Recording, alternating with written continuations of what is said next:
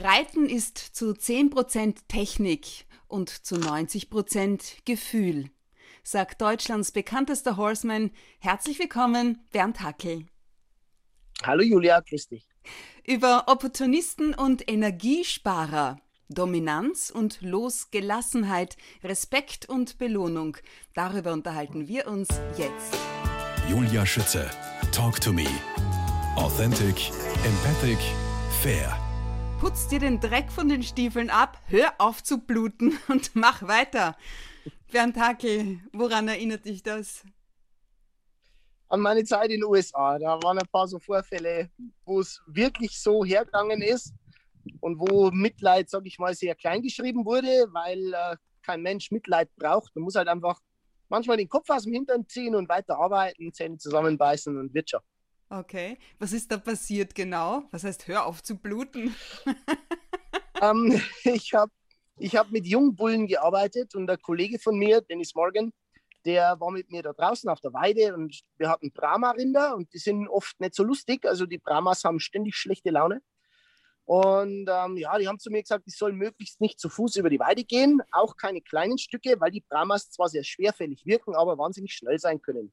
Naja, und ich dachte mir dann, sind ja wirklich bloß ein paar Meter. Ne? Du läufst jetzt einfach da quer drüber. Und ja, die Jungbullen haben mich dann doch eingeholt und haben mich erwischt und haben mich dann ja, ziemlich zu Boden gedrückt.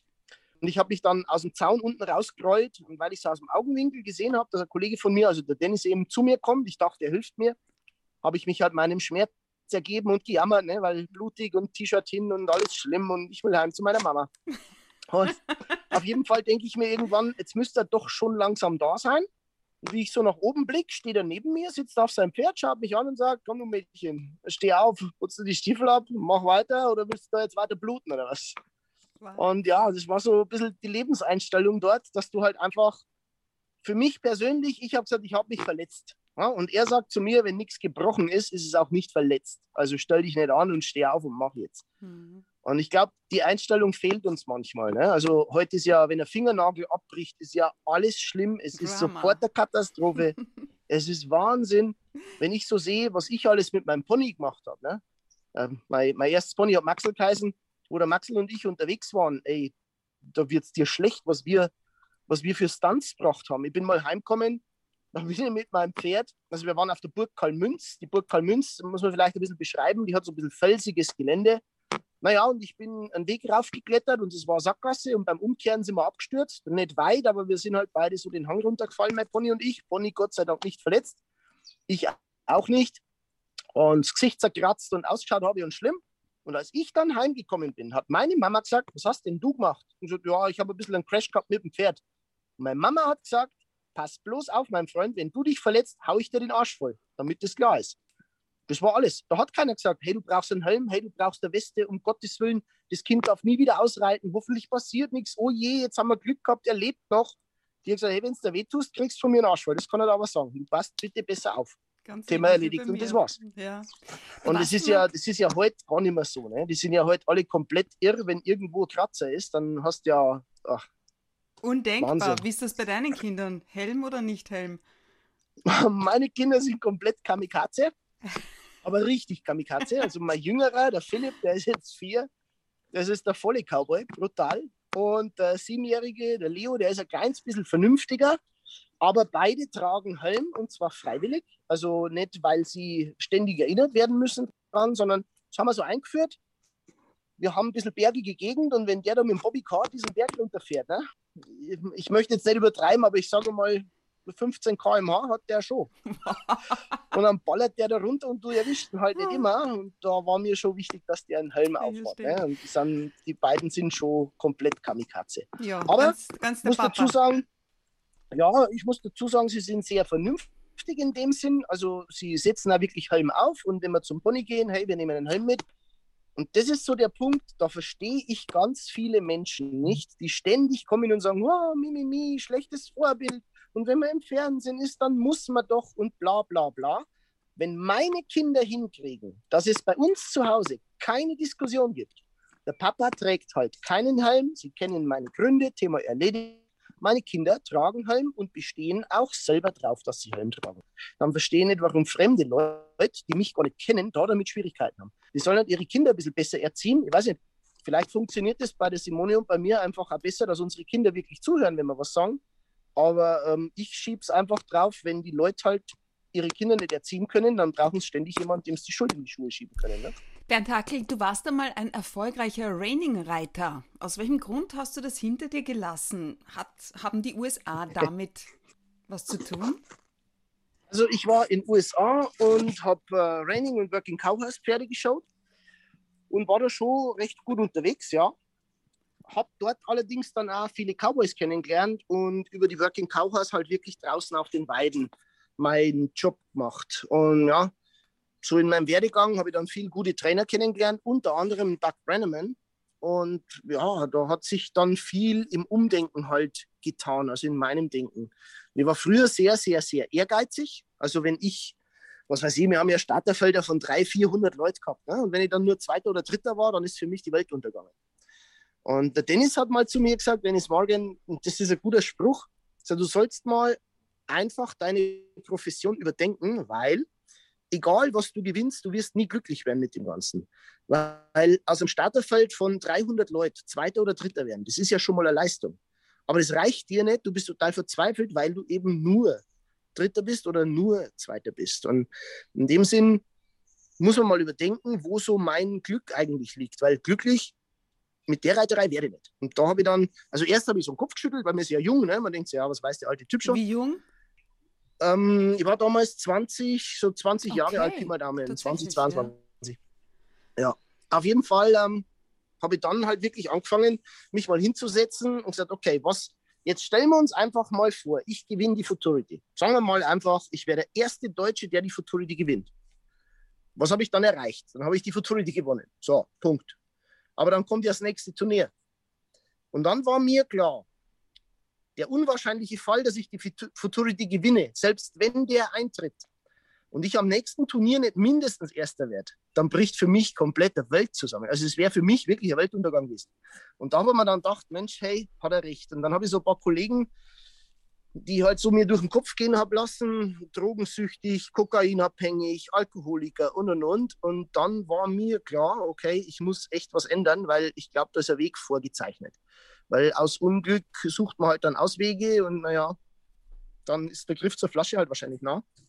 Fakt ist auf jeden Fall, ich habe mich dann sehr viel mit äh, Jungpferden und mit schwierigen Pferden befasst, habe für Renningreiter Jungpferde angeritten, ganz viel. Und gerade mit den schwierigen Pferden hat das Ganze sehr gut funktioniert, meine, meine Art des Trainings. Und über Buck und äh, Steve Holloway und so weiter hm, ist dann mein weiterer Weg vorgezeichnet worden eigentlich. Also das war dann meine eigentliche Profession, weil, und da ist jetzt wiederum ein alter Trainer, für den habe ich gearbeitet, der heißt Brian Turnbull. Und der Brian hat mal zu mir gesagt, ah. es ist eigentlich gar nicht wichtig, also das war nur vor, vor Buck und Co., das war so mein Anfang. Brian Turnbull hat mal zu mir gesagt, es ist gar nicht wichtig, was du gewinnst, weil eigentlich jedes Pferd und jedes Pferd zu reiten ein Gewinn sein sollte, für dich und fürs Pferd. Ich habe das nur damals nicht so verstanden. Aber als ich dann mehr mit Buck und Co. zu tun gehabt habe und auf die Weiden, so beim Ropen, dass mir dann immer mehr der Brian in den Sinn kommen und ich mir gedacht, ja, er, er hat schon recht, es stimmt. Jetzt, jedes Pferd, das du anfängst, kann eigentlich ein Gewinn sein. Und wenn das so im Kopf ankommt, dann ja, mhm. hast du schon auch manchmal Challenges, wo du halt ein bisschen gegen die Wand läufst, aber eigentlich bist du relativ glücklich unterwegs. Apropos Challenge, woher kommt deine Erkenntnis, Reiten ist 10% Technik und 90% Gefühl?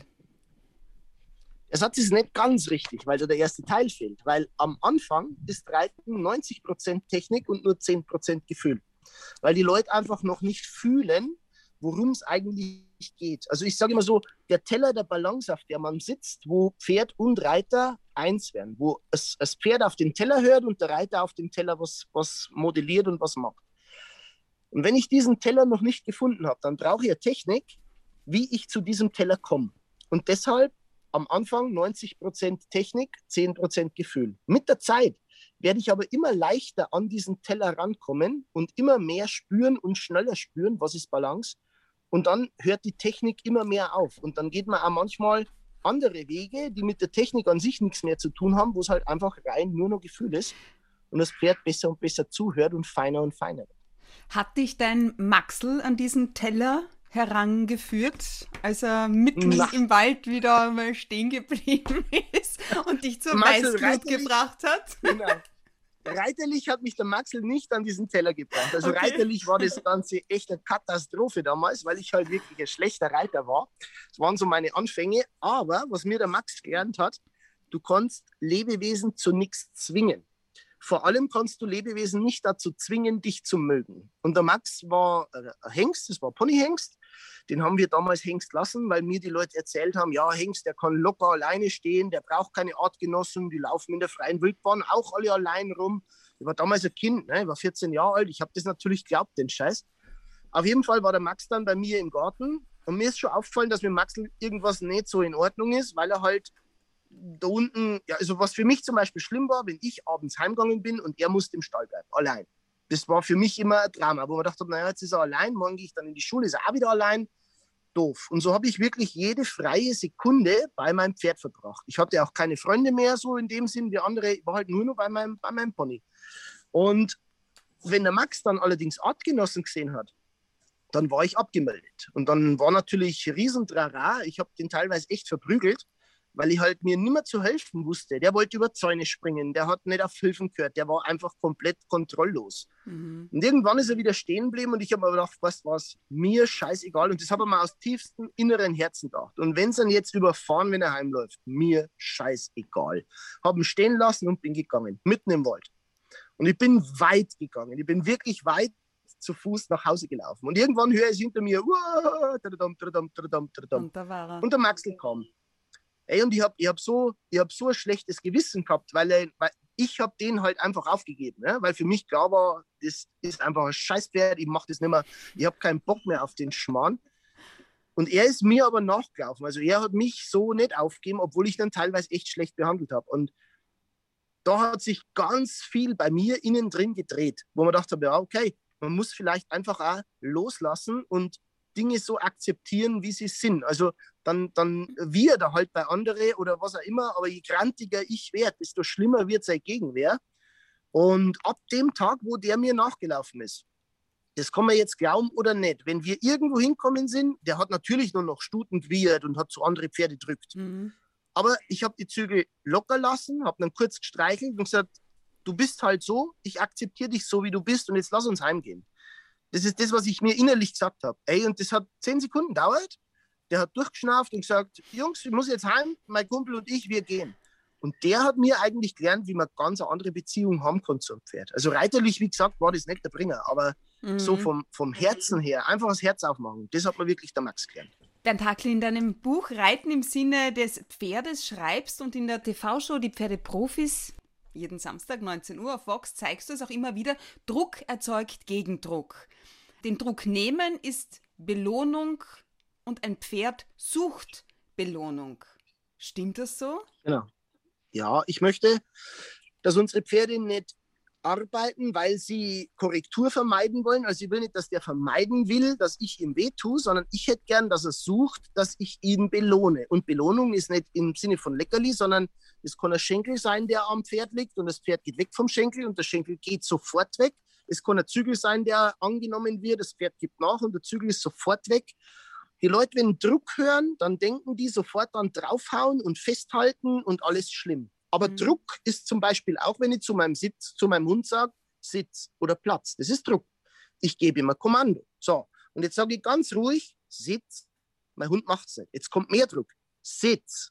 Er macht es wieder nicht. Dann kommt der Name, das ist noch mehr Druck. Boots, Sitz. So, und jetzt war viel Druck da. Und wenn er sich jetzt nicht hinsetzt, erst dann gehe ich hin, nehme ihn am Halsband, äh, zupf vielleicht nach oben, dass er sich hinsetzt. Und sobald er sich jetzt hinsetzt, muss ich sagen, brave Maus, super, mal machst du das toll, meine Maus. Und die sagt, ah, okay, es kommt Druck, ich reagiere nicht, es kommt mehr Druck, dann kommt noch mehr Druck. Und sobald ich aber reagiere, bin ich die Tollste. Wenn ich nicht sage, ah, tolle Maus, hast du das super gemacht, obwohl ich dem Köder das fünfmal gesagt habe, dann wird er nicht verstehen, dass eine Belohnung kommt. Verstehst? Eine Belohnung ja. im Sinne von, oh, super, andere Klangfarben und toll, toll, toll und spitze. Selbst wenn man sich innerlich denkt, oh, jetzt lobt er aber viel, jetzt hat er ihm aber fünfmal sagen müssen, dass er sich hinsetzt. Mhm. Also eigentlich macht es ja für uns Menschen keinen Sinn. Ich will aber, dass mein Hund versteht, in dem Moment, egal wie lang es dauert, wenn er für mich arbeitet, kriegt er überschwänglich, super toll und spitze und wow und hu. So dass der Hund irgendwann sagt, jetzt bin ich mal gespannt, ob das genauso gut geht, also ob der Typ mich genauso toll lobt, wenn er mir sofort hinsetzt. Und dann muss natürlich noch mehr kommen. Ne? Und ähnlich ist es auch beim Pferd. Und jetzt, wenn du überlegst, ich mache das so, wie es viele Besitzer machen, die sagen, Sitz, ganz normal, Sitz mit mehr Druck, gut, Sitz mit viel Druck und dann sitzt der Hund und dann geht's aber los. Mein lieber Schieber, wenn du das nächste Mal nicht geil funktionierst, das kann er aber sagen. Ich sag doch das Kennst nicht fünfmal. Nicht sag mal, ich glaube, dass du spinnst. Was lernt der Hund, wenn er mir hinsitzt, gibt es weiter Anschiss. Mhm. Ne? Und so ähnlich kannst du es auch beim Pferd sehen. Dieser, dieser Jähzorn, diese Wut, die Menschen mitbringen, die haben rund um Pferd überhaupt nichts verloren. Also wenn ich meinem Pferd Hilfe gebe und er macht es nicht, dann kann ich die Hilfe mit mehr Druck verstärken. Deshalb muss ich nicht verprügeln, aber ich kann anders nachfragen, ein bisschen mit mehr Druck nachfragen, nochmal nachfragen, ein bisschen länger nachfragen. Wichtig ist, sobald er für mich auch nur einen Millimeter macht, sollte ich sofort weg mit meiner Hilfe und sagen, super, Digga, brave Kerl, ganz toll. Das heißt aber auch, gebe ich Schenkeldruck, ja, und das Pferd wird immer schneller und ich nehme den Schenkeldruck mhm. dann weg, wird es nicht stehen bleiben, sondern geht durch, oder? Weil ich dann sage, super. Und vom Grundprinzip kommt es immer darauf an, wie die Pferde trainiert sind. Also ich habe in meiner Laufbahn ganz viele verschiedene Pferdgürten, die ganz frühen Raining-Pferde, ja? mhm. also in der, in der Rennreiterei, die haben gestoppt, weil man die Schenkel geschlossen hat. Also für einen Sliding Stop hast du die Schenkel zugemacht, vielleicht da sogar einen Sporn ein bisschen reingesteckt, dass der den Rücken hochbringt, die Hinterhand einzieht und halt wirklich rutscht. So waren früher, ganz früher die Rennpferde trainiert. Mit der Zeit ist man davon weggegangen, hat die Schenkel aufgemacht, damit die Pferde ein bisschen freier arbeiten können. Die Pferde sind auch besser rittig geworden, leichter trainierbar und so weiter und so fort. Also da hat sich ganz viel verändert. Aber vom Grundprinzip kommt es immer darauf an, wie mein Pferd trainiert ist. Weil wenn mein Pferd weiß, ich mache die Schenkel auf, dann würde ich gern äh, einen Stopp haben, dann bleibt er halt stehen. Wenn der aber weiß, ich mache die Schenkel auf, um vorwärts zu gehen, dann muss ich die Schenkel schließen, um stehen zu bleiben. Beziehungsweise das macht ja für weiß, zum Beispiel Druck möglich. nehmen ist Belohnung, ne? Das kommt darauf an, wie er es gelernt hat. Wie mhm. gesagt, also der, der muss lernen, wie sein Reiten funktioniert. Jetzt stell dir vor, ich bereite ein Pferd vor für jemand, der, was weiß ich, ähm, wir haben zum Beispiel Kunden gehabt mit Multiple Sklerose. So. Die Frau sagt, Mensch, meine Beine funktionieren nicht mehr. Ich habe in die Beine, vor allem links, eigentlich gar keine Kraft und ich kann eigentlich beintechnisch gar nicht mehr reiten. Ich sage, weißt du was? Macht nichts. Wir nehmen dir die Beinhilfen einfach weg und bauen das Pferd halt anders. Ich kann die Pferde ja so bauen, wie ich will. Verstehst du, wenn mein Pferd weiß, ähm, was weiß ich, ich sage Kartoffelsalat, oh, Kartoffelsalat, Kartoffelsalat, super Kartoffelsalat, oh toll. Und ich schaue den an dabei, dann ist es eine Klangfarbe, die kann ich übersetzen. Sage ich aber Kartoffelsalat, Kartoffelsalat, mein lieber Schieber dann ist die, die Klangfarbe anders. Ich sage einfach nur Kartoffelsalat. Das macht für den gar keinen Sinn. Aber einmal ist es ein negativer Eindruck und einmal ist es ein positiver mhm. Eindruck. Und so ungefähr kannst du das im Pferdetraining vorstellen. Und so kannst du das mit allem eigentlich machen. Ob das Zügelhilfen sind, ob das Schenkelhilfen sind, Gewichthilfe, Stimmhilfe, vollkommen egal. Die Hilfe, die für mich am wichtigsten ist, das ist die aus dem Herzen. Die Herzhilfe, die ist wichtig, dass ich einfach wirklich Liebe zum Pferd habe. Weil wenn ich die Viecher nicht mag oder nicht liebe, dann brauche ich gar nicht erst anfangen. Liebe ist ein gutes Stichwort. Die Basis deiner, deines Trainingskonzepts beruht auf Respekt und Vertrauen. Und das erlange ich durch Konsequenz. So, was ja. habe ich bei dir gelernt? Fütter ich mein Pferd konsequent aus der Hand mit einem Leckerli am Ende der Reitstunde, bekomme ich genau das, was ich nicht brauche, nämlich keinen Respekt. Du gibst keine Leckerlis als Belohnung. Ich gebe keine Leckerli. Na. Meine Pferde kriegen kein Futter, also sie kriegen schon Futter zum, zum Fressen, aber ich gebe nichts aus der Hand. Vor allem deshalb, weil ich nicht will, dass die Pferde einfach einfordern. Ne? Mhm. Ganz viele Leute zum Beispiel steigen auf ihre Pferde. Ja, der hat ein bisschen Schwierigkeiten mit dem Aufsteigen. Jetzt kriegt er halt nach dem Aufsteigen ein Leckerli, bevor ich losreite. So, die steigen auf. Es ist jetzt heute kein Leckerli da, weil vielleicht Kurs ist und der Bernd sagt, du pass auf, gib mal dem heute kein Leckerli, schauen wir mal, was er macht. Das Pferd geht nicht los, der dreht sich fünf, sechs Mal nach hinten und sagt, ey, ohne mein Leckerli mache ich in dieser Firma hier gar nichts, okay? Damit das mal klar ist. So, und dann stelle ich die Frage, wer von euch beiden hat eigentlich die Führung? Ja, wie meinst du, die Führung? Naja, du würdest gerne im Schritt losreiten. Er sagt, weißt du was, Alter, am Arsch, ich brauche erstmal mehr Bestechung. Wenn ich Kinder habe, dann hätte ich gern, dass diese Kinder verstehen, man macht die Küche miteinander sauber, man räumt miteinander die Spülmaschine ein, man spült miteinander ab, wenn man muss, man, man kehrt miteinander, man macht Sachen miteinander sauber. Warum? weil wir alle dort wohnen. Wenn der jetzt zu mir kommt und sagt, du fürs Zusammenkehren will ich aber 5 Euro, dann werde ich hergehen, die kriegt er von mir. Und wenn er das nächste Mal von mir irgendwas will, kannst du mir bitte den Joghurt aus dem Kühlschrank geben. Werde ich sagen, ich krieg bitte 5 Euro von dir. Ja, warum kriegst du 5 Euro?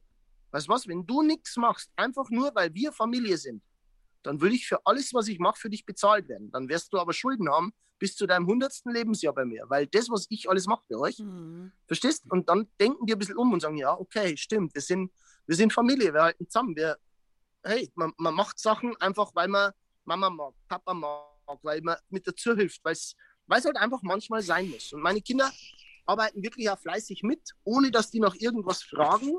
Mein Kleiner ist sogar so, dass der Philipp dem, ich, also ich möchte sie ja dazu erziehen, dass die irgendwann einmal Geld verdienen können. Ne? Und dann sage ich, pass auf, Freunde, Roundpin ist kaputt, Brett kaputt, wer hilft mir Roundpin reparieren? Philipp schreit, ich mache das. Okay, dann komm mal mit. Dann arbeitet er mit mir, dann ist er super fleißig und damit er versteht, wenn man wirklich fleißig ist, kriegt man natürlich auch eine Belohnung. Sage ich, pass auf, heute warst du wirklich super fleißig, jetzt kriegst du von mir zwei Euro. So, dann sagt er, nein, die will er nicht. Sag ich, doch, du hast gut gearbeitet, dann kriegst du Geld von mir. Na, er will kein Geld, er hat das gern gemacht. Mit vier. Mein Gott. Sag ich, trotzdem sollst du aber ein bisschen Geld verdienen, Philipp. Ne? Also wir haben genau das umgekehrte Problem, dass der Kleine sagt, na, er, er will kein Geld. Der Große schon, der mit sieben, der, der wird irgendwann Millionär, glaube ich, wenn der so weitermacht. Aber der Kleine, der stellt sich hin und sagt, na Papa, ich habe die Zeit gern mit dir verbracht. Ich war ja gern bei dir. Ich will dafür nicht bezahlt werden. Mhm. Also der tickt echt ein bisschen anders wie andere. Jetzt schreibst du in deinem Buch, zeige Respekt vor deinem Pferd und du erntest auch welchen. Wie genau. zeige ich Respekt? Ähm, das kannst du dir vorstellen wie in einer Firma. Wenn der Chef reinkommt, dann sage ich Guten Morgen. Und zwar egal, ob ich der Chef bin oder ob ich der Angestellte bin vollkommen egal, ob das die Klofrau ist oder die Steuerberaterin. Ich sage Guten Morgen. Und wenn ich den Namen kenne von der Person, dann nenne ich den Namen, weil das einfach eine Respektsgeschichte ist. So, und jetzt kommt mein Chef rein und ich sage Guten Morgen, Chef. Und der sagt, na ihr Penner, seid ihr auch schon da? Dann wird sich der Chef von mir wahrscheinlich gefallen lassen, dass er am anderen Tag die Tür aufmacht und sagt, na du Penner, gut geschlafen. Und dann wird Gespräch geben, weil der Chef lässt sich das nicht gefallen. Und in dem Gespräch kann ich sagen, passen Sie auf, Herr XY, das ist ganz eine einfache Sache. Ich bin ein Mensch, so wie Sie. Wir können uns auf Augenhöhe begegnen. Wenn ich Dinge trinke, muss ich aufs Klo und pinkeln, genauso wie du. Das haben wir beide gemeinsam. Du bist nicht besser und nicht schlechter als ich. Und ich arbeite gerne für dich. Aber nicht, wenn du mich wie Dreck behandelst. Und wenn du das vorhast, dass du das weitermachst, dann werden wir zwei Schwierigkeiten kriegen. Dann ist, glaube ich, besser, ich höre bei dir auf. Kann dazu führen, dass der sagt, ich lasse mir doch das von einem Angestellten nicht sagen. In der Regel ist es aber so, dass er sagt, ja, ich entschuldige mich für mein Verhalten. Du hast schon recht, stimmt schon, war nicht richtig von mir. Und wenn es ein Versehen gewesen wäre, dass er mal übersehen hat, dass er halt Guten Morgen sagt, das ist alles überhaupt keine Rede, davon spreche ich nicht. Ich spreche von offensichtlichen Respektlosigkeiten. So wie es den Pferden gegenüber zum Beispiel manchmal gemacht werden. Da ist ein Halfter drauf, das Pferd schaut irgendwo nach links und dann wird er gerupft und hey, du Gaul, schau nach vorn. Wie, ich, wie bin ich der Meinung, dass so ein Pferd respektvoll zu mir auf Augenhöhe ähm, Verbindung kriegt. Also es ist ja, es sind ja nur Respektlosigkeiten. Und warum sollte man so einer, wenn es gerade passt, nicht auf den Fuß treten oder mir mal eine mitgeben oder mich mal schubsen oder nicht zu mir kommen auf der Kuppel? Verstehst? Mhm. Respekt bedeutet einfach, sich auf Augenhöhe begegnen. Ja, es gibt immer einen Teamleader. Das bin auf jeden Fall ich. Aber als Teamleader muss ich mich nicht aufspielen wie ein König und sagen, ihr seid alle meine Untertanen und jetzt kriecht im Staub, ihr Pöbel, das ist der falsche Weg. Sondern ich kann einfach ein ganz normaler, netter Teamleader sein und dann werde ich auch von den anderen gemocht. So funktioniert es in der Fußballmannschaft, in der Rugby-Mannschaft, in der Arbeitswelt, mit Hunden, mit Pferden, vollkommen egal. Der gegenseitige Respekt muss da sein. Die Sache mit dem Vertrauen. Du sagst, ein Pferd will nicht dominiert werden, sondern Obhut. Was bedeutet das genau. konkret? Ein Pferd will nicht dominiert werden, heißt, ähm, ich kriege ganz oft Anfragen, mein Pferd hat Dominanzprobleme. Also ja. Also unser Pferd folgt nicht so gut, ich glaube, der hat Dominanzprobleme. Ein Pferd will aber gar nicht dominiert werden im Sinne von, du musst jetzt das und du musst jetzt hier und du musst jetzt da. Wenn ich nämlich in Wildherden schaue, dann ist es so, dass es die Leitstute gibt und die Folgestuten, also die quasi machen, was die Leitstute sagt. Dann gibt es den Beschützerhengst, der manchmal als Leithengst bezeichnet wird, weil halt das der ist, der den Kopf hinhält, wenn ein Puma kommt oder was auch immer. Der muss dafür sorgen, dass die Stuten in Sicherheit sind. Aber das Sagen hat die Leitstute. So, ich sage jetzt mal ein Wort, wenn diese Leitstute so ein bisschen asozial ist, dass das einfach so richtige Sau ist, die sagt so, und alles, was danach kommt, das beiß ich und ich mache und tu und so richtig sich einfach schlecht benimmt, dann wird erstens die vermutlich der Leithengst, also der Leithengst Anführungszeichen, der Beschützerhengst aus der Herde verstoßen, bevor ihm die anderen Stuten abwandern. Und wenn er nicht Mann genug ist, dass er sagt, du pass auf, so benimmt man sich nicht, da hast du mit meinen Stuten bei mir in der Herde nichts zu suchen, dann werden die anderen Stuten abwandern. Also dann kann er allein bleiben mit seiner alten, aber die anderen Stuten werden sich dann andere Hengste suchen, weil das, die lassen sich so halt nicht behandeln. Die wollen ebenfalls in Obhut, wie der Hengst auch, wie, wie die ganze Herde halt aufeinander aufpasst. Und das funktioniert nicht durch Geprügel und Geschreie und Gemache und Getue, wie es wir Menschen oft machen. Ne? Ich, war schon in, ich war schon in klassische Ausbildungsstelle, da, da ist Geschrei, da sind Ausdrücke unterwegs. Stell dich hin, du Arschloch, das kann doch nicht sein. Wie kann man so blöd sein, du Scheißgaul? Und man denkt, ey, weißt du was, das, wenn die bei mir im Stall macht, ne, dann kann die ihr Pferd aufladen und fahren. So Stimmung will ich nicht. Mhm. Die macht die mhm. Stimmung für alle kaputt. Und du kannst eigentlich nur noch beschämt ins Eck schauen und dir denken, Mann, oh Mann, oh Mann, oh Mann, wer hat dir dein Pferd vor die Tür gestellt? Hey, mit so wenig Anstand sollte man kein Pferd haben. Die Bodenarbeit schreibst bzw. zitierst du auch in deinem Standardwerk Reiten im Sinne des Pferdes. Wenn du es am Boden nicht hinbekommst, wirst du es auch im Sattel nicht erreichen. Und wer sein Pferd nur von oben kennt, erkennt es nur halb. Wieso? Genau. Gibt es auch ein ganz tolles, aus Erfahrung, ein ganz tolles Beispiel. Ich war mal beim Buck Brenneman auf Kurs zum Zuschauen. Und da sind drei Mädels mit einem riesengroßen Warmblüter und die eine will drauf und müsste aber vom Zaun aus draufklettern. Das Pferd hat sich aber nicht stillgehalten. So, dann wollten sie es zu zweit festhalten. Und der ist irgendwie immer schwieriger geworden und hat die immer mehr rumbuxiert und rumgedrückt. Und ja, da war halt einfach wirklich keine Kontrolle. Und irgendwann haben sie ihn so weit gehabt, dass das Mädel sich draufsetzen könnte. Und der Bug sagt, darf ich eine ganz kurze Frage stellen? Was denkt ihr passiert jetzt, wenn die da drauf sitzt und ihr lasst los? hm, ja, nichts, was wird groß passieren? Ja, ich gesagt, egal, macht's ruhig weiter. Die haben loslassen, das Pferd ist erst unterwegs gewesen im Schritt, gegen die Zügel gegangen, irgendwann im Trab, irgendwann im Galopp und dann ist die irgendwo in die Ecke gegangen. Ne? Ich sage jetzt einfach mal, wenn ich auf den Zaun steige und zupfe an meinem Halfter, dann rangiert mein Pferd an und lässt mich aufsteigen. Also wenn ich den schon zwingen muss mit drei Mann, dass einer aufsteigen kann, mm. was soll passieren, wenn der dann da drauf sitzt? Verstehst? Das ist so der Punkt. Wenn ich, wenn ich vom Boden aus schon keine vertrauensvolle, respektvolle ähm, Verbindung herstellen kann und mit meinem Pferd zusammenarbeiten kann, dann wird es vom Sattel aus nicht recht viel besser laufen. Mein Weg ist immer so, dass wir unsere Pferde vom Boden aus fein, weich, leicht in der Kommunikation machen und uns da wirklich austauschen, also das Pferd und ich, und dann erst gehe ich drauf. Und bei mir ist sogar so, dass die ersten Ritte ohne Sattel stattfinden damit ich mein Pferd bei Verhaltensauffälligkeiten verlassen kann, nochmal vom Boden arbeiten kann, wieder aufsteigen kann. Also da ist ein Knotenhalfter drauf und ich sitze halt einfach auf dem blanken Rücken, so wie man es bei den Pferdeprofis halt auch zieht, damit ich zur Not runtersteigen kann, vom Boden aus ein Problem lösen, mich am Zaun wieder abholen lassen und zeige es ihm nochmal. Aber überlegt, das ist nichts anderes wie in der Schule. Wenn ein Kind Schwierigkeiten hat in der sechsten Klasse, weil er irgendwas nicht versteht, dann wird der Lehrer nicht sagen, ah, oh, du bist so blöd, dann musst du halt zurück in die fünfte Klasse, ich erkläre es dir nicht nochmal. Nein, der wird in der sechsten Klasse versuchen, dem Kind das so zu erklären, selbst wenn er auf Material der vierten und fünften Klasse zurückgreifen muss, dass das Kind in der sechsten Klasse mitkommt. Und wenn er dann das wirklich nicht schafft, naja, dann muss er vielleicht die Klasse nochmal wiederholen. Das ist schon klar. Aber in der Regel ist ein Lehrer bemüht, dem Kind das so zu erklären, dass das Kind das versteht.